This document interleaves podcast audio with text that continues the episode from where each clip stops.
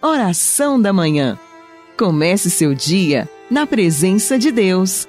Oração da Manhã com Dom Adaí José Guimarães, Bispo da Diocese de Formosa, Goiás.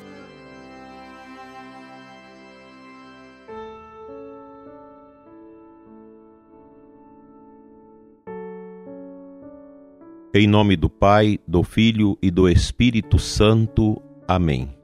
Santo anjo do Senhor, meu zeloso guardador, se a ti me confiou a piedade divina, sempre me rege, me guarde, me governa e ilumina. Amém.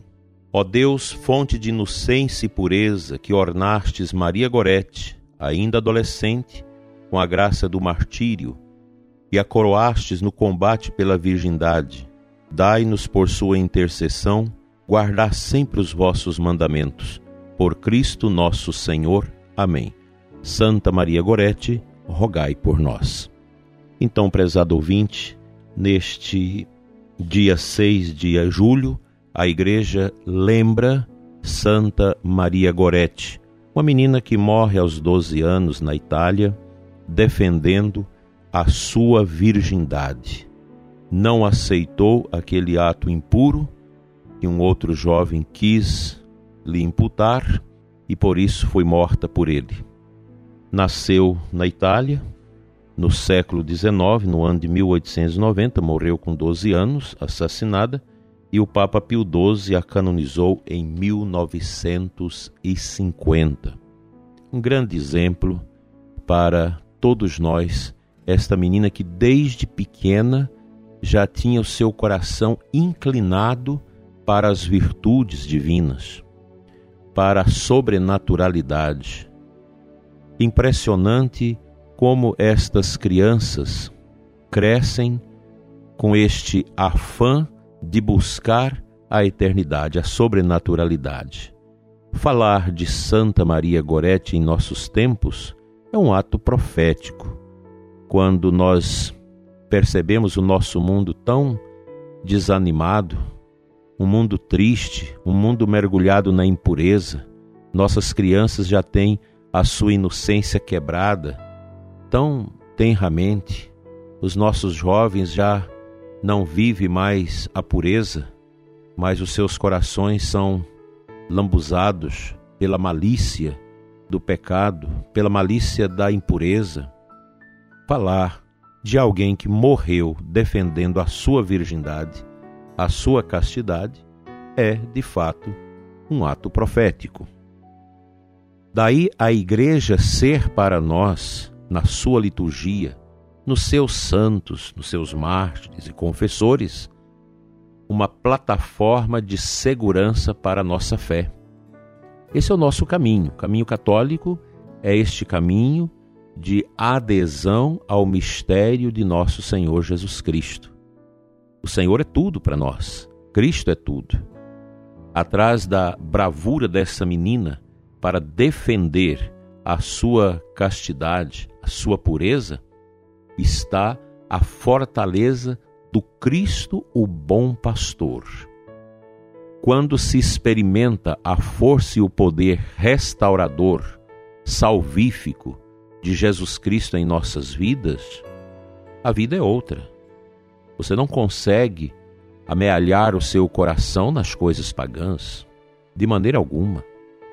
Quem conheceu a Jesus, quem experimentou o poder dele na sua vida, poder de salvação, poder que liberta a alma de todas as insídias do pecado, das contaminações, faz com que a alma jamais se agradará com as coisas deste mundo.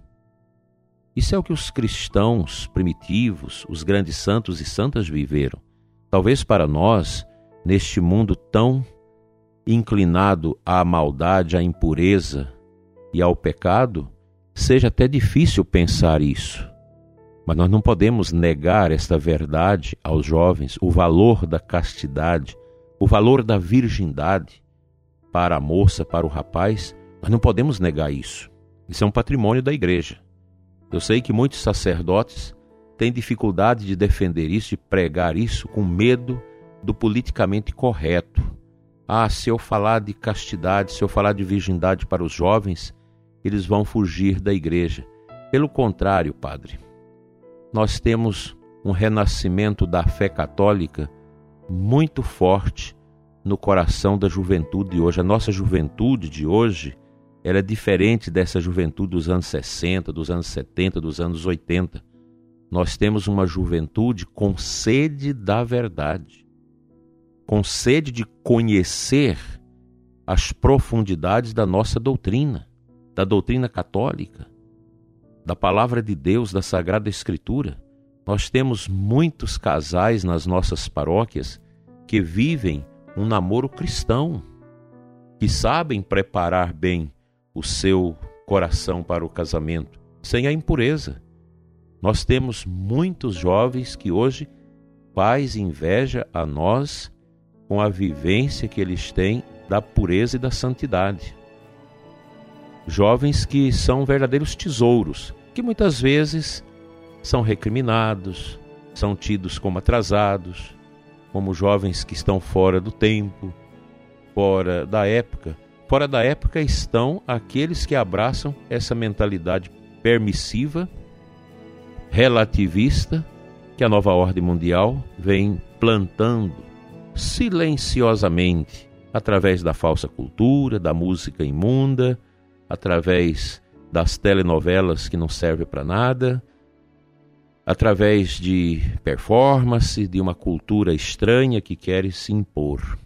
O certo, meu prezado ouvinte, que quando nós olhamos para esse setor da nossa juventude que está mergulhado nas drogas, na pornografia, numa sexualidade desvairada, sem amor, sem compromisso, o que a gente vê no semblante desses meninos e meninas é a sombra da tristeza da angústia, do desatino. Não é feliz o coração que está mergulhado nas sendas cruéis do pecado. Por isso, meu prezado jovem, Santa Maria Gorete é um grande exemplo para você. Quem vive as virtudes humanas, as virtudes sobrenaturais, com certeza é um ser humano diferenciado neste mundo caduco e sem rumo que nós estamos a viver.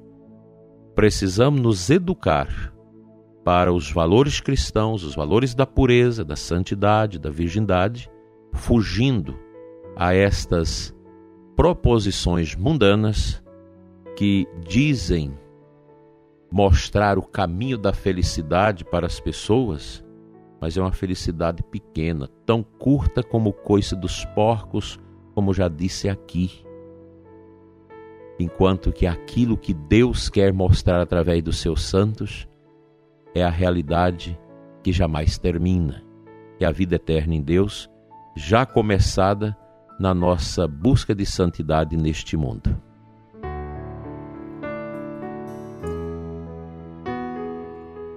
A antífona do Evangelho da missa de hoje, João 10, 14. Eu sou o bom pastor, conheço minhas ovelhas e elas me conhecem. Assim fala o Senhor. Então, nosso Senhor Jesus Cristo quer falar a mim e a você nesta manhã de terça-feira. Sob o olhar dos santos anjos e a intercessão de Santa Maria Gorete, o Senhor nos dá este versículo do capítulo 10 de São João, onde ele diz para nós: Eu sou o bom pastor, conheço as minhas ovelhas, guardo as minhas ovelhas. Não há, prezado ouvinte, fora de nosso Senhor Jesus Cristo, nada que possa nos amparar em definitivo. Somente Ele, a Sua palavra, o seu Evangelho, é capaz de dar vida, vida em abundância aos nossos corações. Maria Gorete escutou a voz de Deus desde a sua mais tenra idade e no seu coração foi sendo acrisolado os valores da eternidade, valores que nos levam a viver a justiça neste mundo, o amor a Deus, o amor ao próximo, a solidariedade, todos esses valores humanos, sociais, religiosos que tem como base os valores sobrenaturais da fé, da esperança, da caridade e do desejo da vida eterna. Vale a pena morrer por Deus, defendendo os valores dele, os valores da nossa fé. Nós estamos caminhando para o tempo da grande provação aos cristãos, que já começou em muitos lugares, também aqui no Brasil. Quanta perseguição aos valores cristãos, e eles querem fazer isso. Os pagãos querem realmente discriminar profundamente os valores cristãos, nos colocando diante desse mundo como pessoas loucas, insanas, pessoas que estão aprisionadas pelo pecado, por uma tradição petrificada. É isso que a gente escuta. Mas nos consola muito aquela palavra de Sherston. A tradição é algo tão profundo, tão importante, que até mesmo aqueles que não a conheceram têm saudade dela. Os nossos jovens de hoje, quando se abrem a Deus e à verdade, eles sentem saudades dos valores perenes, de uma vida inclinada à luz e à verdade, não a este calabouço de pecado, de imundície, de superficialidade que nós estamos vivendo. Não é este o caminho, prezado jovem, que Deus quer para você. Pense nisso.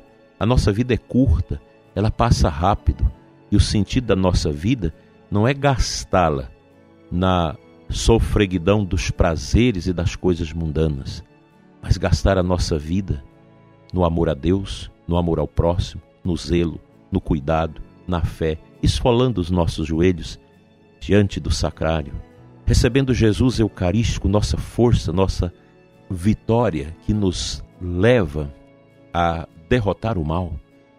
Viver a força do rosário, do confessionário em nossas vidas, que nos transforma. Querido Padre, você que me escuta, vamos propagar essa ideia. Não vamos deixar os nossos jovens com fome da doutrina verdadeira que a igreja tem. A igreja é mãe e mestra. Ela nos ensina e ela nos leva ao céu.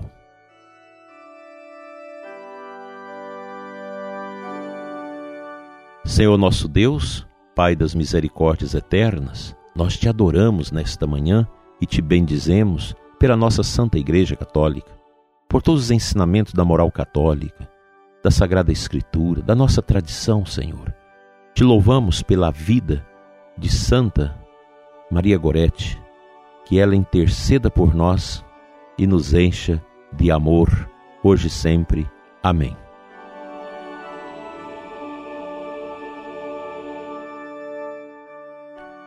Pedindo a bênção para você que nos escuta, para os doentes, para os que sofrem, para os que recuperam, pedindo a bênção também da saúde para o Papa Francisco, os sacerdotes e bispos que estão doentes e todos vocês que nos escutam e que precisam desta paz.